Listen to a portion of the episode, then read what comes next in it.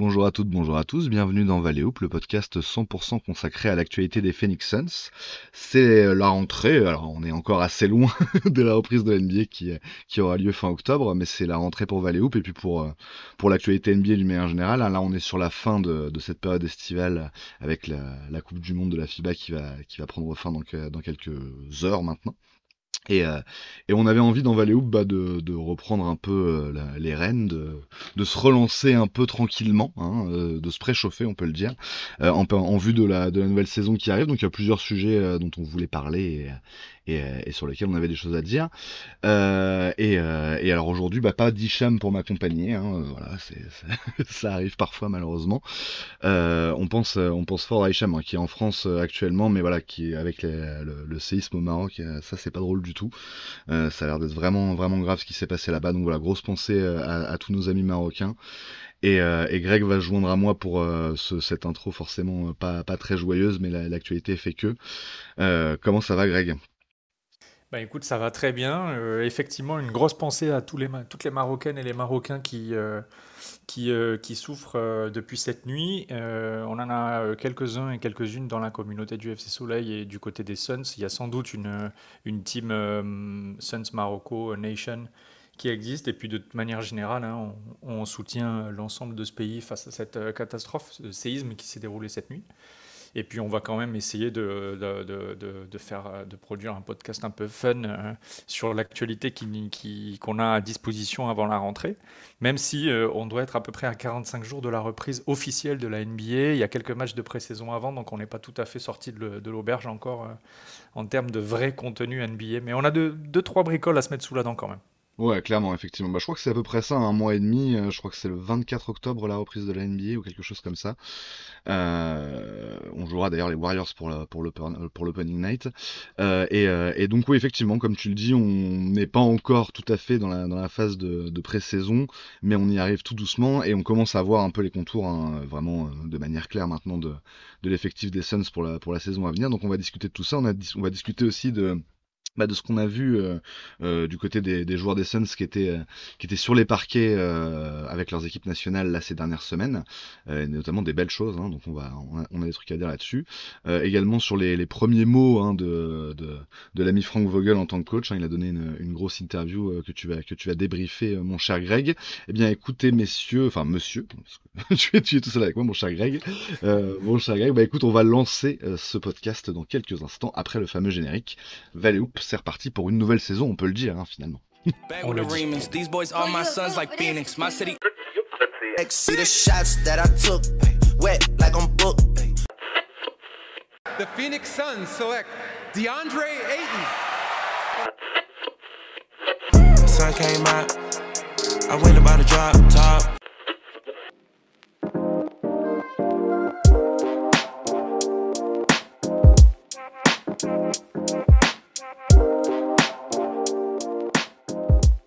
On est donc dans ce numéro de rentrée de Valley pour, pour discuter un peu des actus récentes de, Phoenix, euh, donc sur le front de, la franchise, sur le front des Suns finalement, étant, dans cette, longue intersaison, euh, il n'y a pas eu beaucoup, de choses. Il y a eu quand même ces dernières semaines l'intronisation officielle de, Bradley Bill comme, joueur des Suns. Euh, on a eu quelques petites, vidéos de workout aussi de, cet été. Nos joueurs ont l'air de, bosser ensemble très studieusement, notamment donc ce nouveau Big Tree euh, avec avec KD et, Booker.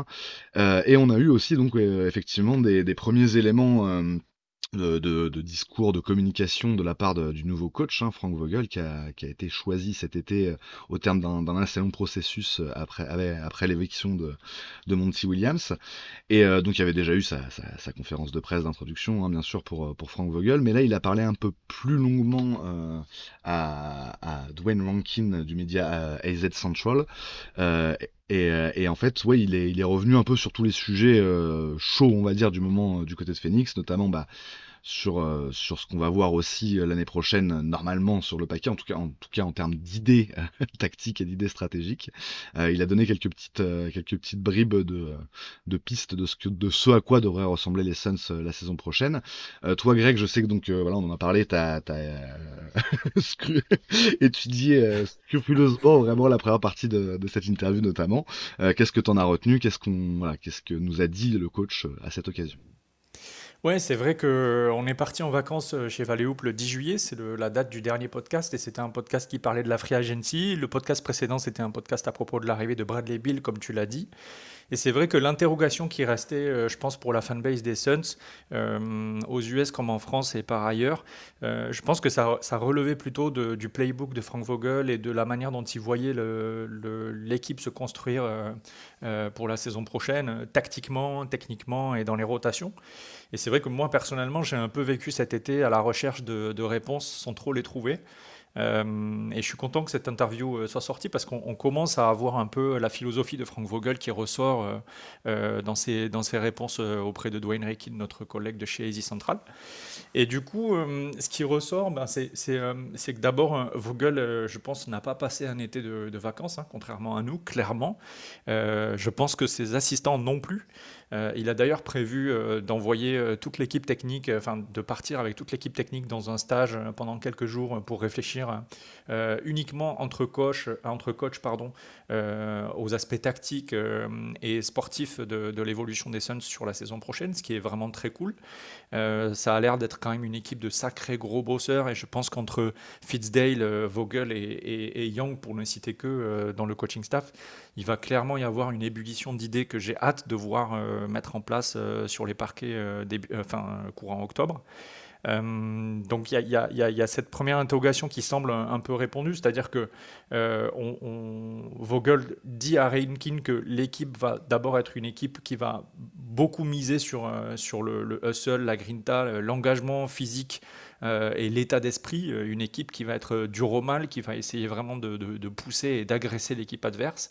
Et puis ensuite, il a également confié son désir de jouer rapidement, euh, avec pas mal de transitions, etc. Donc moi, c'est évidemment quelque chose qui me séduit, ça ne séduira pas tout le monde, mais moi, ça me séduit d'imaginer Ayton en rim runner et, Bradley Bill très agressif sur le cercle, on le sait. Mhm. Kevin Durant qui, peut, qui, se déplace très très vite, même à, à son âge relativement avancé. Ah, mais ça, c'est le problème de, de, ses longues jambes. Ouais, exactement. le terrain en ouais, C'est ça, il fait trois pas, il est, il est déjà dans la peinture adverse. Donc, ça, c'est moi, je pense qu'on a les atouts pour jouer comme ça. Et mhm. puis, euh, et puis, il y a nos collègues de The Timeline qui avaient aussi euh, discuté de cet aspect euh, tactico-technique de l'équipe l'an prochain et qui voyaient beaucoup de pick and roll, évidemment. Alors, peut-être pas du snake pick and roll à, la Steve Nash et, et Stoudemire, mais en tout cas, un pick and roll où tout le monde va poser des écrans. Et en fait, si on analyse euh, ce, que, Vogel avait confié dans une autre, dans une autre interview plus tôt dans la saison, une conférence de presse officielle, quand on analyse la morphologie de l'équipe physiquement, bah, effectivement, on s'aperçoit qu'on a quand même des gros gabarits, Keita Ben Diop, Eric Gordon, même Bradley Bill pour sa taille, il est quand même assez, assez tanké. Ben, on, s'aperçoit que l'ensemble de ces gabarits sont susceptibles de poser des écrans, des écrans faibles, des écrans fuyants, des vrais écrans puissants. Euh, et qu'en fait, ça, ça, va, à mon avis, euh, beaucoup, euh, beaucoup faciliter un jeu qui va être constamment en mouvement. Donc moi, ce qui ressort de cette interview, j'en suis très heureux, c'est qu'on risque d'avoir beaucoup de mouvement dans le mhm. jeu des Suns l'an prochain et que ça va être à minima beau à voir. Il faudra que ça gagne, évidemment, mais ça va être à minima beau à voir. Euh, la promesse, c'est ça, effectivement. Alors pour, pour rebondir un peu sur, sur ça et sur la, philosophie de jeu hein, qui, qui, qui, préconise, moi, je, enfin, je m'attendais un peu à, ce, à ce type de discours dans le sens où on sait que, que Frank Vogel est connu pour donner une identité plutôt défensive euh, aux équipes, aux équipes qu'il coach. En tout cas, voilà, il y a vraiment une question de de, de, de, de, grand sérieux et de grande implication de chacun dans, le, dans les systèmes défensifs. Ça, c'est tout part de là. Hein. Ça, ça, a toujours été comme ça à Indiana ou aux Lakers.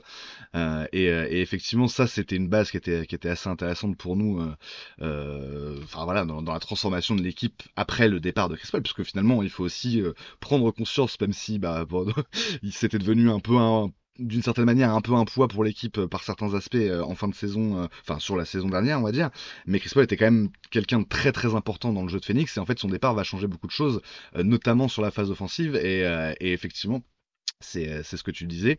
Euh, d'une certaine manière, euh, c'est une, une, bonne manière peut-être d'adapter notre jeu, de plutôt miser sur, euh, sur un rythme plus rapide qui va être davantage possible justement sans Chris évidemment, puisque c'était plus difficile avec un joueur de, de, 37 ans, 38 ans sur le, sur le parquet d'avoir un rythme de jeu vraiment, vraiment rapide, de compter sur, sur des transitions tranchantes et, et, vraiment efficaces. Et, et, on voit vraiment dans le discours de, de, de Frank Vogel qu'il est, qu'il est très très très clair dans sa tête par rapport à ça. Euh, donc je te, lis un extrait de, de cette fameuse interview euh, qui, qui, parle de ça. Euh, en gros, il dit moins il y a d'attaques en demi-terrain, mieux ce sera pour nous, pour notre groupe. Donc c'est on peut pas faire plus clair. Et il, il, ajoute tout au long de ma carrière, j'ai une, j'ai plutôt eu des attaques dirigées par des meneurs de jeu, mais le jeu a changé au cours des 5, 5, 5 7, 8 dernières années. Et il y a davantage d'approches aujourd'hui avec plusieurs passeurs de balles, plusieurs euh, modes de, de, de, de comment dire d'initiation d'attaque. Et, et c'est ce qu'il veut incorporer dans l'équipe cette saison. Et effectivement, euh, ça va être nécessaire puisqu'on n'a pas vraiment dans l'effectif, en tout cas toujours pas à cette heure-ci, euh, de, de meneurs gestionnaires comme pouvait l'être Paul, mais même dans ce, dans ce rôle-là, on va dire, dans, cette, dans ce profil-là, on n'a pas de joueur du tout maintenant euh, dans l'effectif des Suns. Donc il va falloir euh, compter sur une multiplicité des porteurs de balles, des, euh, séquences d'initiation, et effectivement, ça, ça, revient un peu à ce que tu disais tout à l'heure, beaucoup de mouvements, beaucoup d'écrans, beaucoup de possibilités de euh, comment dire, d'association de joueurs sur des pick and roll ou quoi que ce soit dans les deux sens. C'est-à-dire ça peut être un grand, alors évidemment pas Ethan, mais ça peut être un Durant qui va porter le ballon avec un plus petit qui lui fait un écran. Enfin tu vois, genre il y a vraiment beaucoup de possibilités et je pense que c'est là-dessus euh, que doit vraiment miser euh, le, bah, tout le coaching staff là pour pour créer un, entre guillemets un nouveau playbook. Il va falloir pas partir de zéro, mais créer un nouveau playbook vu la, la modification en profondeur de l'effectif cet été. Ouais, tout à fait, et ça rend les choses vraiment très intéressantes. Moi, mon parallèle euh, que j'ai envie de faire naturellement, en tout cas sur les, informations qu'on a grâce à cette interview et aux, différentes euh, sorties de Frank Vogel, c'est le parallèle avec le football total euh, de, Barcelone et de, la Hollande, de, enfin des Pays-Bas de, Johan Cruyff. J'ai l'impression vraiment que le ballon va circuler de manière presque automatique, fluide, et que les postes vont être également très fluides et très, disons, euh, mélangé, ou en tout cas euh, avec beaucoup plus d'inertie. Moi, c'est quelque chose qui me réjouit parce que je pense que c'est, ça peut produire le genre de jeu que visuellement j'aime regarder. Maintenant, euh, on va pas se cacher que Frank Vogel, enfin, une des raisons pour lesquelles Kevin Young n'est pas l'entraîneur de, des Suns cette saison, le coach des Suns cette saison, c'est que c'est difficile de mettre un coach rookie quand le but, c'est dès la saison prochaine le titre.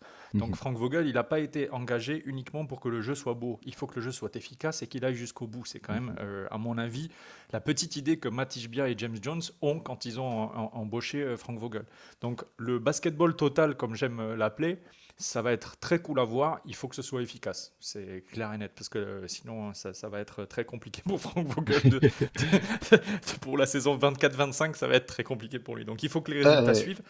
Mais en tout cas, visuellement, on risque de se régaler. Je vois ce que tu veux dire, mais de toute façon, il y a, y a, un côté euh, sur, euh, sur ça, sur l'intensité que tu vas mettre, sur le fait de privilégier le, euh, le la, la, transition et, et le, le, full court offense d'une manière générale, euh, qui va de toute façon avec la, la performance défensive. C'est-à-dire si on est euh, solide défensivement comme on, on s'attend à l'être, on va dire, euh, encore une fois, le profil des recrues de l'été va aussi un peu dans ce sens-là. On, a des joueurs qui vont pouvoir euh, impacter le, jeu euh, défensivement et être des, bons relais de, nos titulaires. D'ailleurs, on va revenir un peu sur la, question des titulaires dans un instant. Mais tout ça pour dire qu'effectivement, je pense que d'une manière générale, tout est lié. C'est-à-dire que le point de départ pour euh, être un vrai contender et pour euh, ambitionner vraiment de, porter cet effectif-là tout en haut, pour moi, ça ne peut être que vraiment une, rigueur défensive, une intensité défensive vraiment très très élevée sur l'ensemble de la saison et effectivement à même en plus de d'exceller en playoff. Et à partir de cette grosse défense, dans le meilleur des cas, encore une fois, ça va nous permettre de, euh, de, faciliter les choses sur le côté, sur le côté de l'attaque. Franchement, pour moi, tout va partir, euh, en tout cas tel que je vois les choses euh, aujourd'hui. Effectivement, on en reparlera dans quelques mois quand, on, aura vu ce que ça donne sur le parquet. Mais pour moi, c'est vraiment le facteur principal. Il faut que ça fonctionne en défense, parce que beaucoup de choses vont, vont être conditionnées à ça. Comme l'a dit Frank Vogel, c'est assez fort de dire ça, mais il faut qu'il y ait le moins possible euh, de possession sur demi-terrain. Euh, donc vraiment, ça va être très très important euh, d'être capable de faire beaucoup de stops tout simplement dans, dans, dans, notre, dans notre fonctionnement global, quoi, dans notre jeu global.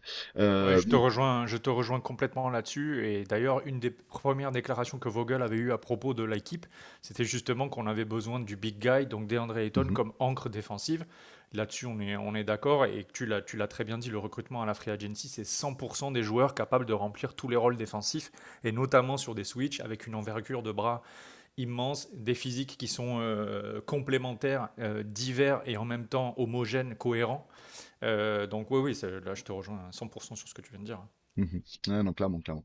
Et, donc du coup, bah, dans cette quête justement d'un d'un fonctionnement euh, collectif qui est, qui, bah, qui nous permet vraiment de viser très très haut cette saison. Euh, il y a un, point qui va être assez important, euh, mais qui va finalement animer, je pense, l'ensemble de la saison régulière des Suns, c'est celui de l'identité du, cinquième, euh, du cinquième titulaire, hein, puisque évidemment, donc on a parlé du Big Three, Book, KD et, Bill, eux seront évidemment titulaires, DeAndre Ayton évidemment et notre pivot titulaire, il n'y a absolument aucune, aucune interrogation sur ce sujet. En revanche, et c'est le cas là depuis, depuis quelques mois, depuis qu'on connaît, enfin depuis quelques semaines maintenant qu'on connaît un peu le roster des Suns, il y a vraiment beaucoup de beaucoup d'interrogations et beaucoup de, de bah questionnements, mais des, bons questionnements. Encore une fois, c'est c'est pas c'est il n'y a pas de joueur qui se détache vraiment comme un un, titulaire vraiment en puissance euh, parmi tous ces tous ces gars là, notamment ceux qu'on a recrutés, mais même ceux qui étaient déjà là comme comme Josh Okogie. Euh, la question c'est vraiment quel va être quel, va être ce qui va être privilégié par par Vogel et justement Vogel a répondu euh, en partie on va dire à cette question dans la fameuse interview là pour Récit Central. Je vais te, te citer la, citation complète et, tu vas me dire ce que tu en penses après euh, Greg. Euh, donc il a répondu en gros, je pense que celui qui sera le, cinquième titulaire, on va, vraiment miser sur celui qui conviendra le mieux à notre jeu. Bon, c'est une réponse un peu bateau, mais derrière il dit, euh, nous avons beaucoup de gars aujourd'hui qui, auront l'opportunité d'être, euh, d'être ce cinquième titulaire. Euh, L'important c'est la polyvalence, et la polyvalence c'est d'être capable de défendre plusieurs positions ou d'être un tireur d'élite. Peut-être que c'est juste un, ce sera peut-être juste un, autre meneur de jeu, un vrai meneur de jeu.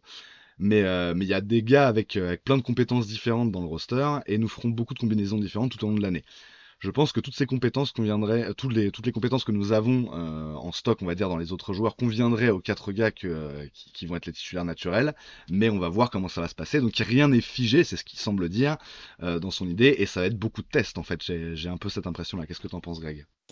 Il est tout à fait possible qu'on passe par une période test, et je pense que la pré-saison va être très agréable à regarder à ce titre. Euh, néanmoins, je pense qu'on peut quand même dégager quatre, quatre noms euh, d'ores et déjà. Et quand je dis quatre, c'est que je, je, je, je, tape vraiment large. Ouais, voilà. et euh, puis on, pardon, de te couper, mais juste effectivement, on peut déjà en éliminer certains, c'est-à-dire les pivots remplaçants par exemple. voilà. Ball Ball, Eubanks, etc. Machin. Je mm. pense que ça n'a pas, ça n'a pas sa place dans, dans l'effectif. Damon Lee, non, Damon Lee non plus. Dans le 5 de départ. Dans le 5 oui, pardon, pardon.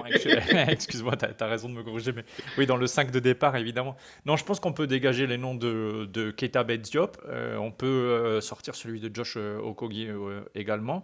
Goodwin et puis Yuta Watanabe pour finir. Pour moi, c'est les quatre noms qui répondent à la déclaration de Frank Vogel. maintenant, je pense que Goodwin, à mon avis, est à mettre de côté aussi.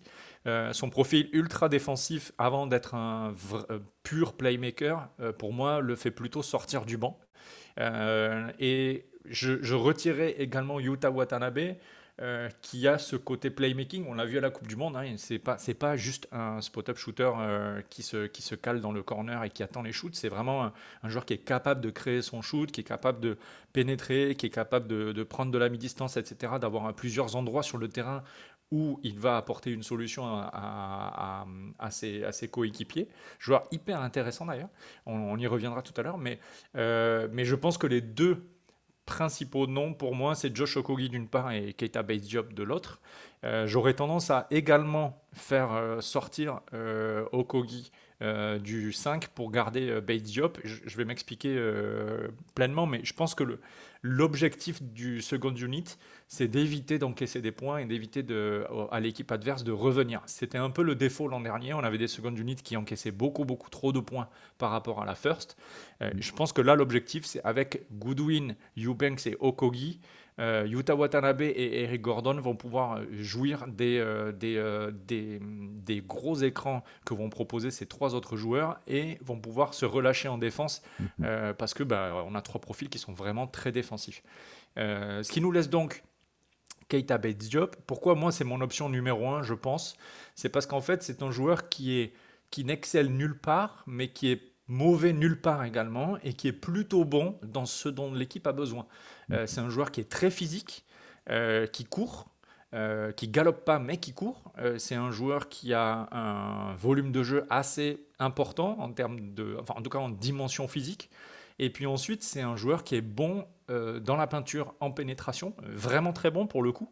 et puis c'est un joueur qui soigne relativement ses passes dans la transmission du ballon. Donc pour moi, c'est un joueur qui répond aux besoins de, l'équipe, qui fournira le travail euh, clairement en défense quand il va se retrouver sur des, des, joueurs des postes 1, 2, 3, voire 4. Il est capable de défendre sur ces 4 postes. Donc il aura son importance en défense. Et en attaque, il sera jamais un poids. Euh, ce sera jamais le joueur qu'on va oublier en attaque, euh, comme par exemple pour, a pu l'être Josh oh, Okogi. oui, Okogi, oui, tout à fait. Voilà, exactement. Comme mm. Okogi, on sait que si on part avec lui, sauf deux ou trois matchs dans la saison où il va sortir 20 ou 25 points, on ne sait pas pourquoi, euh, par fulgurance. Euh, on sait que Keita Diop, bah, il va peut-être pas nous livrer 3 ou 4 matchs à 25-30 points euh, dans la saison, mais en tout cas, il va toujours être entre 8 et 12.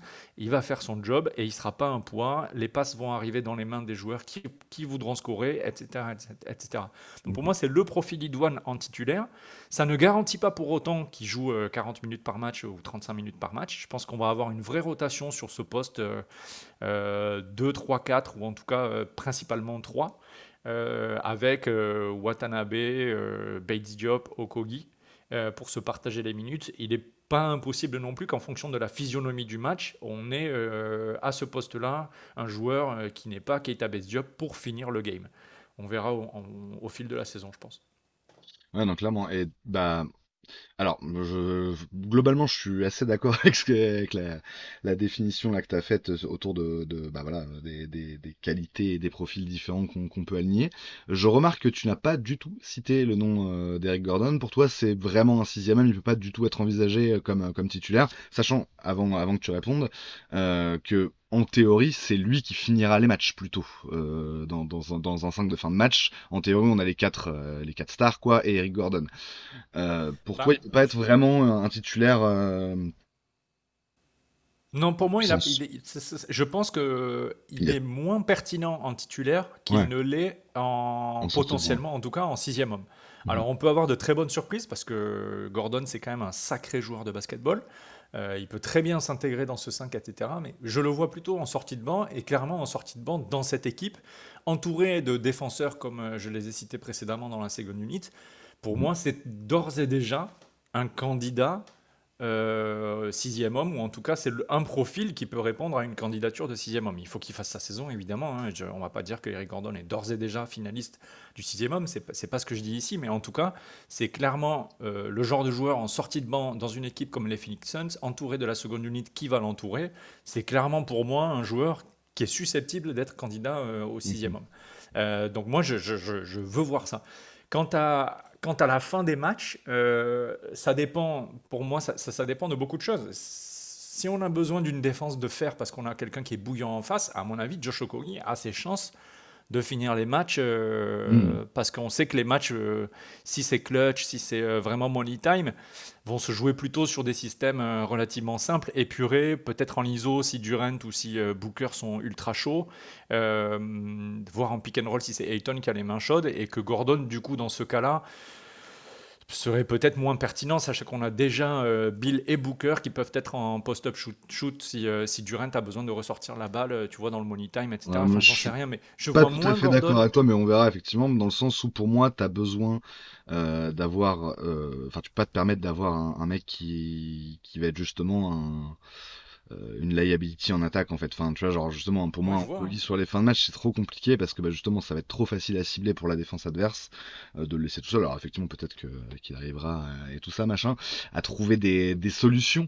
Mais j'ai pas, enfin globalement, moi je suis un peu, je, je vois pas trop d'autres d'autres issues dans les dans les fins de match serrés, mais on verra. Enfin, sur le sur le sur le, fil de la saison, mais je vois pas trop d'autre issue que d'avoir vraiment euh, 5 mecs qui sont capables de, représenter une menace offensive, euh, même si tu as, raison sur le fait qu'effectivement il, faudra peut-être dans certaines situations euh, arrêter un joueur, euh, on va compter sur de l'ISO, mais l'ISO c'est d'autant plus euh, pertinent si tu arrives à, à, justement en jouer, c'est-à-dire voilà, si tu arrives à tromper l'adversaire, à à mobiliser peut-être euh, euh, plus de défenseurs que, que prévu, euh, des prises à deux, quoi que ce soit. Donc, enfin, je sais pas. Moi, je, on verra, hein, mais, euh, mais pour moi, vraiment, je vois pas d'autres euh, sur un closing five dans, un, dans une situation de, de clutch face à un adversaire de, de gros niveau, quoi que ce soit. Enfin, notamment en plus dans la perspective des playoffs, j'arrive pas trop à avoir d'autres euh, d'autres combinaisons qu'avec Gordon. Mais, mais effectivement. tu sais, je sais même pas vraiment si j'ai un avis qui est, qui est complètement fermé sur le sujet. Je, je, je, je, suis loin vraiment de dire que Eric Gordon ne va pas finir les matchs, quoi. c'est juste que je me dis, on a tellement de puissance offensive à 4 que si on est dans un money time vraiment serré face à un gars qui est en feu de l'autre côté, est-ce que Vogel va pas miser sur un défenseur qui va faire mhm. que pourrir le joueur qui est en feu Mission, euh, euh, mission défensive totale. en fait, je sais pas. je suis plus dans un état de questionnement où je me laisse mhm. ouvert à la possibilité que Gordon ne finisse pas les matchs parce qu'on a euh, bah, tout simplement Durant, Bill et, et, Booker sur le terrain, tu vois, et que, mhm. et que c'est absolument phénoménal, tu vois, offensivement je, je, sais pas. En fait, on peut, on peut tellement être surpris. Après, clairement, Gordon, il finit les, il finit les matchs la saison prochaine. Je vais être loin de crier au scandale. Hein. oui, bah, voilà, on part, on part sur une certaine logique, euh, quoi qu'il arrive. Euh, très bien, très bien. Donc, parmi les autres, euh, les autres sujets que, que Frank Vogel a, a, a abordé dans cette, dans cette longue interview, bah, il a notamment parlé de, des joueurs qui étaient sur les parquets là cet été. pareil, qu'est-ce qu'il a dit sur, donc notamment Utah qui était, qui était à la Coupe du Monde avec le Japon et sur le duo Gordon-Ayton qui était avec, euh, avec le, les, Bahamas euh, au, tournoi de, enfin, tournoi de pré-qualification olympique, hein, parce qu'il faut déjà se qualifier pour le tournoi de qualification olympique pour espérer après se qualifier pour les Jeux olympiques. C'est d'une lisibilité absolument, absolument euh, donc voilà, qu'est-ce que qu'est-ce que Vogel a dit a dit là-dessus, puis après on va parler un peu peut-être aussi des perfs des joueurs pour Oui, bien sûr, bah, c'est une, une, très bonne transition, mais ce qui est cool, c'est de, de, savoir que le coach, c'est euh, a vraiment enquêté sur l'été des joueurs, l'été sportif des joueurs. Euh, on l'a vu, euh, on l'a vu suivre les workouts des joueurs qui sont restés sur le territoire américain ou en tout cas qui, ont, qui, sont allés au gymnase cet été, Booker, Bol Bol, Durant et puis les autres. Mais on l'a vu aussi suivre les compétitions internationales dans lesquelles quelques-uns des joueurs des Suns étaient, étaient sur les parquets. DeAndre Ayton, Eric Gordon et Yuta Watanabe pour ce qui nous concerne, effectivement, il me semble que j'oublie, personne. on avait Eric Gordon qui, après avoir euh, revêtu le, maillot des États-Unis, euh, cette fois-ci était du côté des Bahamas avec des André Ayton. Il y avait aussi euh, Buddy Hill et quelques autres joueurs référencés à NBA dans, cet effectif. Une très belle équipe des Bahamas qui a, tapé un 4-0 dans ce tournoi de préqualification et qui a plutôt dominé les débats d'ailleurs, alors qu'il y avait quand même l'Argentine à domicile. Euh, ce qui ressort euh, des propos de Vogel, c'est qu'il a beaucoup, beaucoup aimé la connexion entre Gordon et Ayton, et il a beaucoup aimé l'état d'esprit euh, de DeAndre Ayton sur cette compétition. c'est pas la première fois que Ayton était sous le maillot des Bahamas. Il faut quand même remonter avant, la, avant son arrivée en NBA, avant sa draft. C'était en 2016, il avait 18 ans. Il tournait à l'époque en 16-11 avec 3,5 contre sur une compétition internationale avec l'équipe des Bahamas, dans une équipe beaucoup plus jeune, dans laquelle il était déjà au centre de l'action. 16, 16, 11, 3,5 contre. Moi, personnellement, les 3,5 contre, j'en rêve en NBA cette année. c'est et puis tout à fait le même joueur. ouais, et puis le 16-11 euh, avec régularité et avec des très hauts pourcentages, moi, personnellement, ça m'irait euh, très bien aussi, vu l'armada offensif qu'il y a autour de lui. Euh, et puis là, cette année, en 2023, donc à 25 ans, il clôture, hein, il clôture la, la, la campagne des, des, Bahamas dans ce tournoi de préqualification en, en moyenne à 15-5, 13,7 rebonds. Euh, un petit peu plus d'une passe. Mais surtout, euh, au-delà des chiffres, il, a montré un énorme investissement, euh, j'allais dire, motivationnel, psychologique, mhm. de leadership. et de cadre qui a fait beaucoup plaisir à l'ensemble des fans des Suns et des observateurs qui ont suivi la compétition. Buddy Hill et Eric Gordon ont vanté ses mérites, notamment dans le vestiaire, mais aussi sur le terrain. Et donc on a en fait une, sorte de, chrysalide qui, semble s'être brisée euh, sous le, sous le maillot des, du, des Bahamas. On espère que ce sera également le cas du côté des Suns, où on trouve ce DeAndre Ayton qui était cadre. Euh, j'ai lu parallèlement une interview, euh, désolé pour ce petit monologue, mais je trouve, je trouve le, le, truc intéressant, l'angle intéressant. Mais j'ai lu, pas une interview, mais un article alors je sais plus où exactement, mais qui mentionnait justement que avec l'arrivée de Chris Paul aux Suns et avant lui de Ricky Rubio, euh, DeAndre Ayton qui devait être cadre de cette équipe euh, avec Devin Booker, puisque deuxième meilleur joueur le plus fort, et puis il était déjà cadre euh, à Arizona State et avec l'équipe des Bahamas en jeune. et ben en fait, ça lui a coupé un peu l'herbe sous le pied dans le vestiaire et puis dans son épanouissement, disons, de cadre et de, de, de, joueur important dans, dans, le vestiaire avec une voix importante. Euh, l'arrivée d'abord de Ricky Rubio, euh, joueur vétéran, expérimenté, etc. Puis surtout de Chris Paul avec la relation particulière de Monty Williams à Chris Paul et de Chris Paul à Monty Williams, lui a peut-être coupé euh, l'herbe sous le pied. Et on a peut-être la chance cette année avec Frank Vogel qui a vraiment l'intention de le responsabiliser à tout point de vue. que DeAndre Ayton a peut-être une chance de retrouver cette place et de s'épanouir dans cette place de cadre du vestiaire. Alors c'est pas évident parce qu'il y a aussi Kevin Durant et Bradley Bill, mais peut-être que ces deux-là sont suffisamment taiseux euh, suffisamment nouveau euh, dans, dans, le, dans, les, yeux et dans la psychologie de Frank Vogel aussi, dans son approche du, du, du de l'effectif. Euh, on a peut-être cet espoir de voir DeAndre Ayton devenir le cadre qu'on espère qu'il soit depuis sa draft. voilà, c'est un aspect intéressant à mettre en perspective avec sa Coupe du Monde et, et le leadership qu'il a montré sur le parquet pour les Bahamas.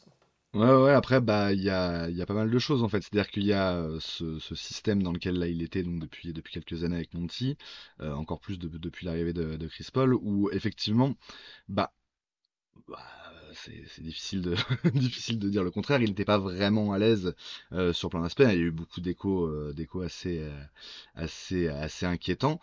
et clairement, il y a cette, euh, cette idée là, cette saison d'un nouveau départ pour lui. Donc, euh, il y a, enfin, il y a beaucoup de choses qui jouent autour de ça. Et je pense que ce, cette espèce d'investissement là nouveau qu'il a montré sur, euh, enfin nouveau, comme tu dis, pas forcément nouveau, mais mais revivifié qu'il a montré là sur sur ce, tournoi de qualification olympique et donc sur ces quatre matchs, tous gagnés donc par le Bahamas, hein, qui s'est qui s'est qualifié pour le tournoi de qualification. C'est logique. et donc, bah euh, enfin, clairement, quand on voit les séquences, on voit un, un euh, celui qu'on aimerait voir en fait, qui est, qui est, qui est euh, très combatif, qui est, qui est dans la domination physique, qui est vraiment, euh, qui laisse absolument rien aux adversaires. Il a quand même fait un match à 21 rebonds, à 21 rebonds, je crois, sur cette, sur cette compétition. Il finit à près de 14 rebonds, tu l'as dit, en 4 matchs de moyenne. Donc, c'est vraiment, vraiment costaud. Euh, il faut, enfin, c'est toujours un peu compliqué, hein, dit André Ayton, parce que à la fois, faut pas noircir le trait sur ce qu'il était avant. C'était quand même un joueur très important euh, dans la, dans la, dans les succès de Phoenix depuis deux ans, même en étant, euh, on va dire, un peu frustrant pour nous les fans, euh, sa contribution euh, moyenne, on va dire, sa contribution ordinaire, on va dire, à l'équipe, est quand même assez important. C'est un, joueur finalement assez rare hein, dans, la NBA actuelle. Et en fait, il y a ce côté-là et il y a le côté donc d'apport sur le terrain où même si c'était frustrant, c'était c'était quand même quelque chose de satisfaisant depuis des années. On peut pas dire vraiment le contraire. Euh, et il y a ce côté de la place qu'il prend dans l'équipe, et c'est ce que tu viens de dire, Greg. Et là, il y a un côté très très important. Je pense que ce, ce nouveau départ là euh, qu'on attend pour pour cette saison, ça va aussi se, se jouer, oui, sur cette cette capacité à, à incarner un peu le euh, j'allais dire le, visage de la franchise, évidemment c'est Booker, mais même d'une manière générale, euh, on, se rappelle que quand Ayton était arrivé, il y avait vraiment euh, une hype autour du duo, du duo avec Book. Aujourd'hui, voilà, beaucoup de choses ont, beaucoup de choses se sont passées depuis. il y a des stars bien plus grandes que DeAndre Ayton maintenant pour seconder Booker, c'est ça qui est fou. Mais, mais on peut aussi se dire que, que Die va avoir plus de place pour s'exprimer euh, dans cette équipe. Comme tu l'as dit, il y a un rôle très très important d'encre défensive qu'il va devoir tenir. Euh, et des principes de jeu qui peuvent aussi euh, davantage lui correspondre. Donc c'est vrai que d'une manière générale, si tout se combine bien, c'est-à-dire bah, cette, nouvelle, cette nouvelle façon de jouer du côté des Suns, cette nouvelle organisation dans le vestiaire, mais aussi son investissement personnel s'il est au niveau de ce qu'on a vu là cet été avec le Bahamas, euh, avec les Bahamas, pardon. Il y a vraiment, oui, de, belles choses à attendre. Mais donc, pour finir sur DeAndre Ayton, autant faut pas trop voir ça trait, autant bah, chaque année on s'attend vraiment à un, step-up vraiment important. Et euh, bah, encore une fois, on, en ressort souvent avec de la frustration. Alors, certes, beaucoup de choses ont, évolué, mais je pense qu'il faut rester prudent et se dire aussi que c'est un, bizarrement, mais, euh, mais il va avoir un rôle de role-player de luxe euh, finalement cette, cette saison, peut-être encore plus que, euh, dans la période précédente de, Phoenix, et qu'il va falloir aussi se contenter euh, de, ce qu'on aura d'une certaine manière. C'est-à-dire si ça doit être un Eton euh, assez discret offensivement, mais qui arrive vraiment à faire la maille défensivement et être très dominant en rebond, encore une fois, vraiment j'ai été, euh, même si, voilà, encore une fois, on peut toujours lui, reprocher des choses, je trouve que sur la question du rebond, généralement, j'ai l'impression que ça va de mieux en mieux, et euh, que ce qu'on a vu là sur le TQO, c'était dans la lignée, encore un peu meilleur, de ce qu'on avait vu déjà la saison dernière, où pour moi, il a été quand même plutôt satisfaisant sur ce, côté-là. Euh, si on doit parler d'Eric Gordon, alors, bah pareil, hein, ça, ça s'est plutôt bien passé pour lui, là, dans, cette, dans ce tournoi de pré-qualification olympique. on peut donner ses stats rapidement, ça a été le meilleur marqueur, hein, tout simplement, de, des, des Bahamas, petit peu devant Buddy sur cette compétition, euh, avec plus de 20 points, 20 euh, points par match en, 28 minutes euh, en moyenne. Et des pourcentages vraiment vraiment corrects, notamment à 3 points. Enfin, c'est même pas, correct, c'est irréel. Il était à 65% à 3 points sur sur, sur l'ensemble de la compétition, donc sur les 4 matchs, on va dire. mais un mais Eric Gordon qui a été très performant et qui a montré, moi, sur les séquences que j'ai vues, et tu vas me dire si t'es d'accord, Greg, beaucoup de choses rassurantes sur le plan physique. Il avait l'air vraiment en forme. Euh, dynamique, tonique, comme on l'a connu à ses plus belles heures euh, avec Houston notamment. Euh, moi, c'est ça qui me rassure un peu parce qu'il avait l'air un peu, un peu au bout du rouleau la saison dernière, justement avec les Rockets. Là, on voit un, pareil un joueur un peu nouveau pour des raisons très différentes, mais qui a l'air très, très remonté et très déterminé à prouver qu'il est toujours, qu'il a toujours le niveau, notamment sur le plan physique. Ah oui, moi j'étais vraiment euh, conquis par les prestations de Gordon et les images que j'ai vues avec les Bahamas. J'ai trouvé ça. Euh, j'avais pas du tout l'impression de regarder un joueur de son âge, quoi. J'avais l'impression de, de, regarder un joueur, même en plus dans ses tentatives de shoot hyper loin, etc. la fluidité de sa mécanique, ses déplacements sur le terrain. Non seulement il lui reste du basketball, mais on sent qu'en plus il y a un intérêt pour le jeu. Il y a, il y a une, une, vraie passion de jouer. Euh, enfin, moi, j'ai été vraiment très excité par ce que j'ai vu sur le terrain et j'ai extrêmement hâte que ce gars soit le leader offensif de notre seconde unité et qu'il et récupère énormément de ballons euh, pour les mettre dans le panier euh, la saison prochaine. Franchement, c'est une superbe recrue. On aurait évidemment la voir au Suns à l'époque où, où, euh, où, on, en parlait déjà et où on avait des, affiches en carton dans les locaux du Footprint Center. Euh, mais, mais, clairement, non, c'est super cool de, la, de l'avoir cette saison. Et effectivement, comme tu l'as dit, être le, être leader en scoring et puis le leader d'attaque hein, de manière générale. Euh, d'une équipe comme les Bahamas qui tape 4-0 dans un tournoi préqualificatif au milieu d'équipes comme l'Argentine à domicile, etc. Machin. Certes, euh, c'est pas la Coupe du Monde, certes, c'est pas les Jeux Olympiques, certes, en face, c'était euh, des équipes peut-être beaucoup moins fortes que, et évidemment encore moins que la NBA. Néanmoins, je sais pas, il y avait quand même du basketball sur le terrain et, et Eric Gordon, ce qu'il a montré, ça m'a vraiment beaucoup plu, quoi. Ouais, donc clairement, euh, il y a, enfin voilà, il y a beaucoup de positifs à retirer. Euh, on peut finir peut-être sur, sur ce point-là, le, le point de l'association entre les deux joueurs, de la, de la complicité entre les deux joueurs, qui a été vraiment euh, bah, très intéressante et très très plaisante à voir pour les supporters des Suns, parce qu'on se dit que les deux très très envie de jouer ensemble, quoi. Elle a été manifeste surtout, elle a été visible, elle a été vocale. Euh, on l'a entendu, on l'a vu, on l'a entendu sur le terrain, on l'a vu sur le terrain, et puis on l'a vu aussi euh, dans les vestiaires, et on l'a vu euh, en conférence de presse quand, les joueurs parlaient les uns des autres, et notamment Eric Gordon de DeAndre Ayton. Donc non, non, c'est vraiment, vraiment très cool. C'est, de, très bon augure dans le vestiaire d'avoir deux joueurs qui se sont connus cet été dans l'adversité d'une compétition. Euh, pour le coup une compétition internationale. Donc non, non, c'est vraiment très cool. Euh. on va pas parler d'automatisme, on va pas parler de ce genre de choses parce que quatre matchs euh, oui, voilà, on pas encore avant, c'est beaucoup trop précaire et beaucoup trop, beaucoup trop tôt pour parler de ça. Mais en tout cas, euh, ils vont se retrouver euh, sur, le, sur les camps d'entraînement euh, dans quelques jours, je pense, avec beaucoup, de, beaucoup de joie d'avoir vécu ce, trajet international ensemble, cette campagne internationale ensemble, d'avoir des objectifs internationaux aussi ensemble, parce que d'avoir de s'être qualifié pour le tournoi qualificatif, c'est pas juste, disons, une campagne de matchs amicaux. Il y a un vrai objectif pour les Bahamas d'aller aux Jeux Olympiques. Donc, euh, donc non, non, c'est vraiment très très chouette quoi non, vraiment, c'est comme tu dis, voilà, on va pas tirer de conclusion, mais c'est très encourageant et, euh, et c'est un peu un bonus bienvenu en fait, tout simplement au moment où, euh, on, se dit qu'il va falloir créer euh, justement du lien dans, ce nouveau roster. c'est très bien que ces joueurs-là, ces deux joueurs-là qui vont être très importants. Hein, encore une fois, on parle de, deux des, mecs, les, des six mecs, on va dire six, sept mecs qui devraient être le plus utilisés la saison prochaine par les Suns. Donc c'est vraiment très très intéressant de les avoir, enfin d'avoir déjà eu ce premier euh, premier, échantillon ensemble. Euh, et ben on peut passer peut-être à, notre autre joueur euh, de, l'effectif de Phoenix qui a, qui a joué ces dernières semaines avec son équipe nationale et, qui a plutôt brillé. Alors ça a été assez irrégulier, hein, même si le Japon a fait bah, de, belles performances au, au, championnat du monde simplement qui, ont, qui avaient eu lieu, qui avaient lieu là ces derniers, enfin qui ont toujours lieu puisqu'ils se finissent ce dimanche. Euh, et, euh, et, donc oui, le Japon qui a été éliminé au premier tour, mais qui a derrière plutôt bien géré, gagné ces deux matchs de, de, classement, euh, tout comme l'équipe de France. Hein, on va pas revenir sur le, fiasco que, qui a représenté la compétition des Bleus. on est ici pour parler de, de Yuta Watanabe qui a bah, été très irrégulier, on va dire, dans ses, dans, dans ses prestations au scoring, puisque ça a été du 20 points sur le premier match contre la Allemagne, 4 points seulement sur le deuxième match contre la Finlande, 24 euh, points ensuite contre l'Australie pour finir la, phase de groupe, puis 21 points euh, premier match de classement contre le Venezuela, et finalement 5 points seulement contre, euh, contre le Cap Vert dans le, dans le dernier match de classement, donc vraiment les montagnes russes, peut-être les montagnes japonaises, on ne sait pas trop, mais en tout cas vraiment des...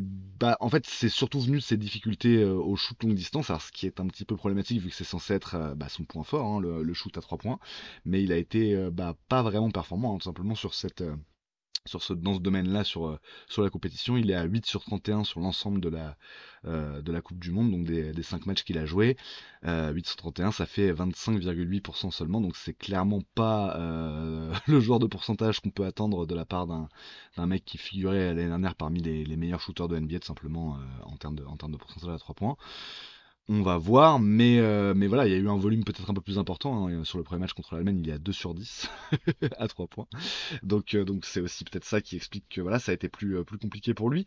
Globalement, il y a quand même eu un, pas mal de, trucs intéressants. On a, on a senti que c'était vraiment un leader bah, euh, à tous les niveaux hein, pour, ça, pour cette équipe, un leader en termes de, en termes de jeu, un mec talentueux euh, dans une équipe euh, où, où, on a forcément besoin de talent. Hein. Le Japon, ça reste une petite nation du basket, forcément.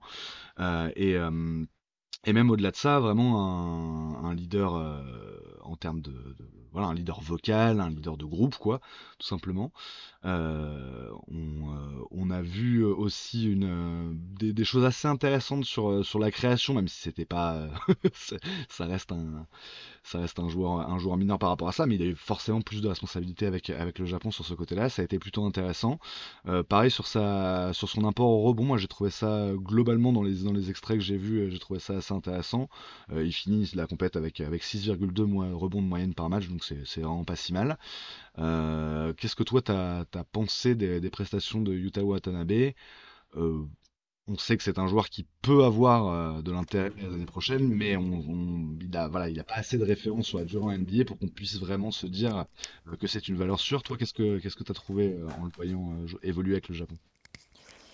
Moi, j'ai beaucoup pondéré ces faibles pourcentages à 3 points, pour la simple et bonne raison, c'est que c'était une des armes offensives principales de son équipe et que contrairement à son évolution dans le jeu NBA à Brooklyn la saison dernière, euh, quand tu te fais cibler par les défenses FIBA, qui en plus euh, ont une science du spacing qui est différente, euh, et de la défense sur les trois points qui sont différentes de celles de la NBA, je pense que tu n'as forcément pas tout à fait le même résultat.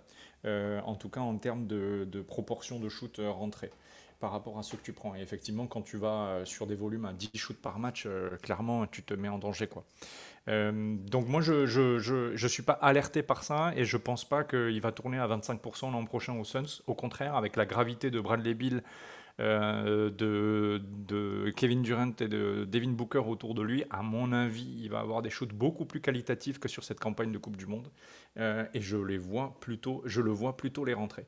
Euh, effectivement, tu l'as dit, campagne régulière, hein, il fait trois matchs plutôt très bons et il fait deux matchs un peu plus, un peu plus en, en, dedans, même clairement en dedans.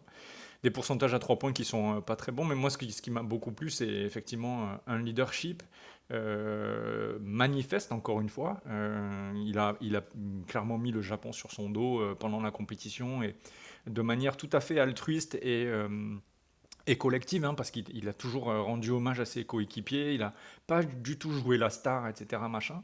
C'était relativement euh, beau à voir, on avait l'impression de, voir ce role player euh, avoir un statut qu'il n'a pas l'habitude d'avoir et, distribuer le, les lauriers à l'ensemble de l'équipe. C'était vraiment très très agréable à, regarder.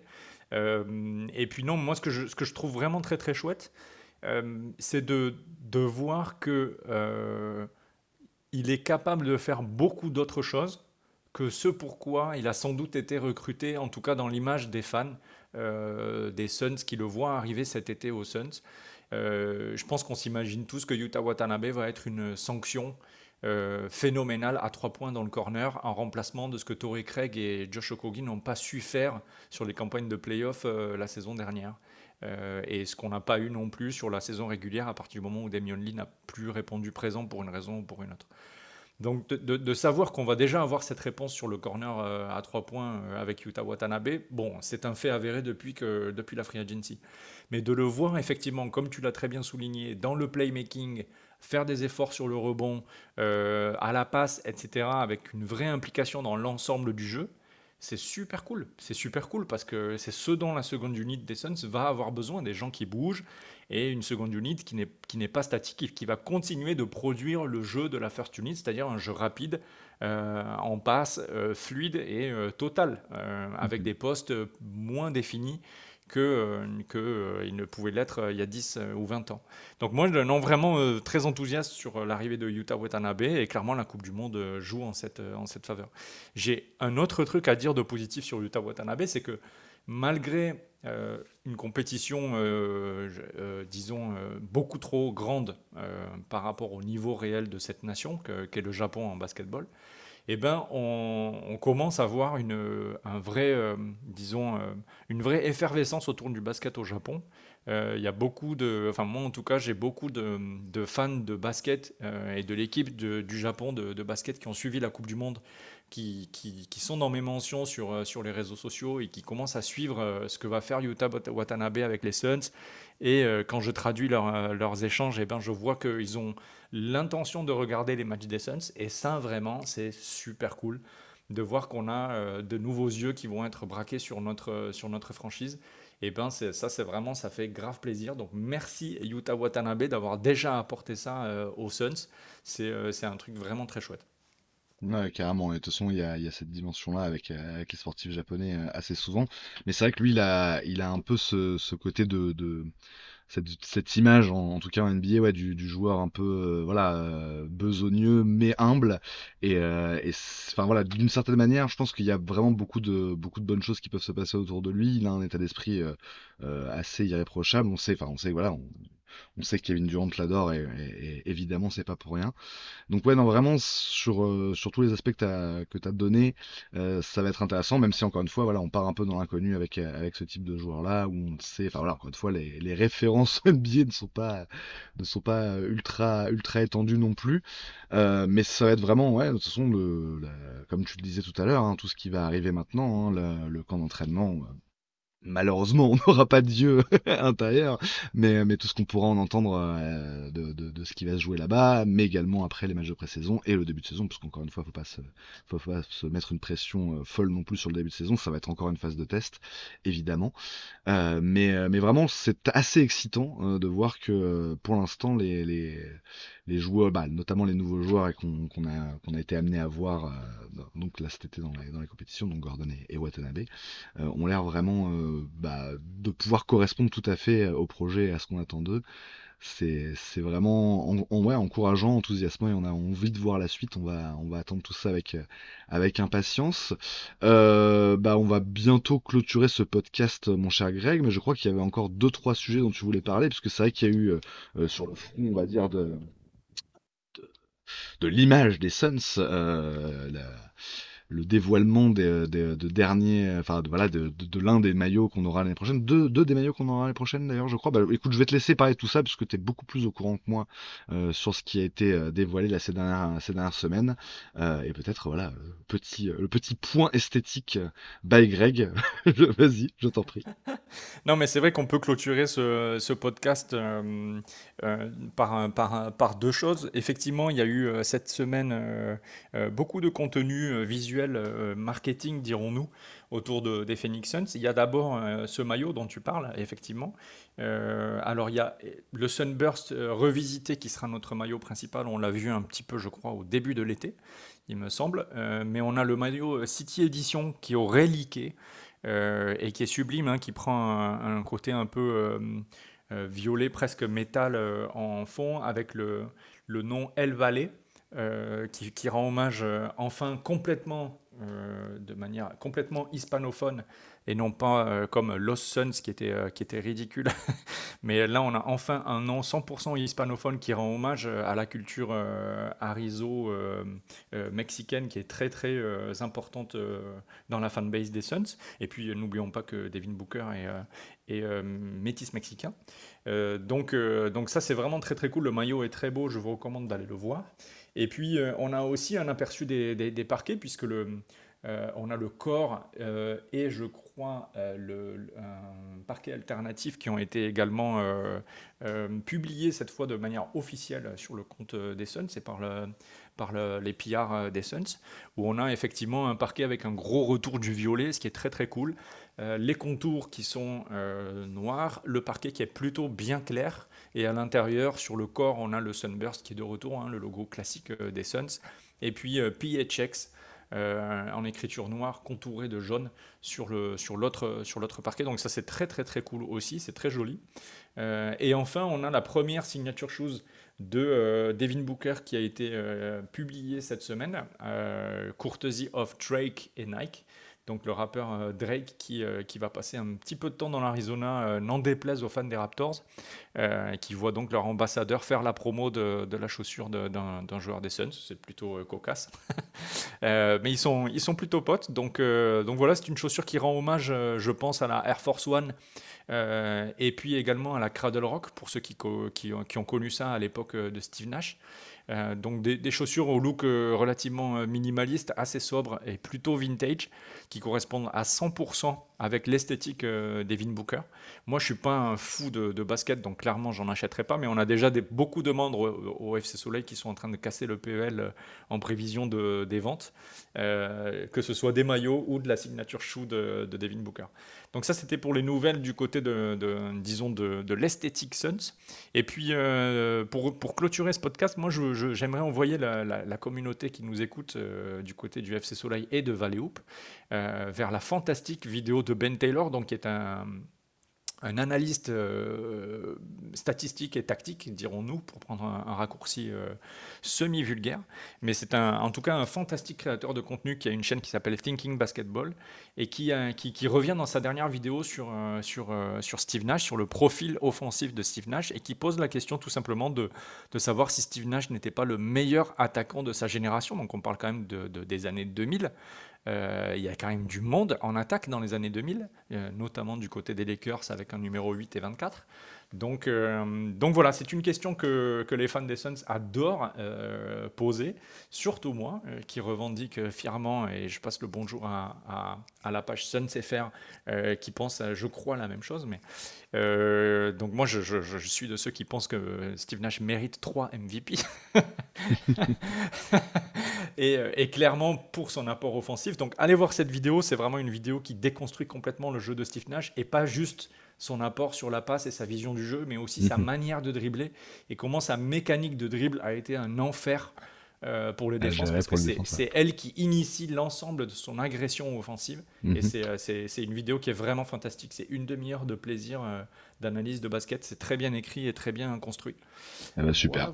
Eh ben, clairement, on renverra, on mettra même le lien hein, tout simplement je pense. en, on file derrière, derrière le, tweet euh, de, diffusion de ce podcast. effectivement, on invite euh, chaleureusement tous nos, tous auditeurs à consulter ce document qui leur prouvera qu'effectivement, non seulement les deux MVP étaient justifiés, mais il aurait pu en avoir un troisième. Voilà, c'est dit. Claire, et puis c'est bien aussi, euh, bah, on va essayer peut-être un peu plus là dans les mois à venir euh, de bah, d'explorer un peu l'histoire des Suns, parce qu'on l'a encore jamais fait vraiment dans, dans Valley Hoop, et il y a beaucoup de choses à dire, hein, parce que c'est quand même ah, une, franchise qui a une belle histoire, euh, même si elle est, elle est parfois un peu tragique, en tout cas pour les fans. donc effectivement, on, on, devrait en reparler cette année, ça pourrait être très sympa de se faire des petits, des petits apartés hors série sur, sur certaines périodes de l'histoire des Suns, il y, aurait, il y aurait beaucoup à dire en tout cas.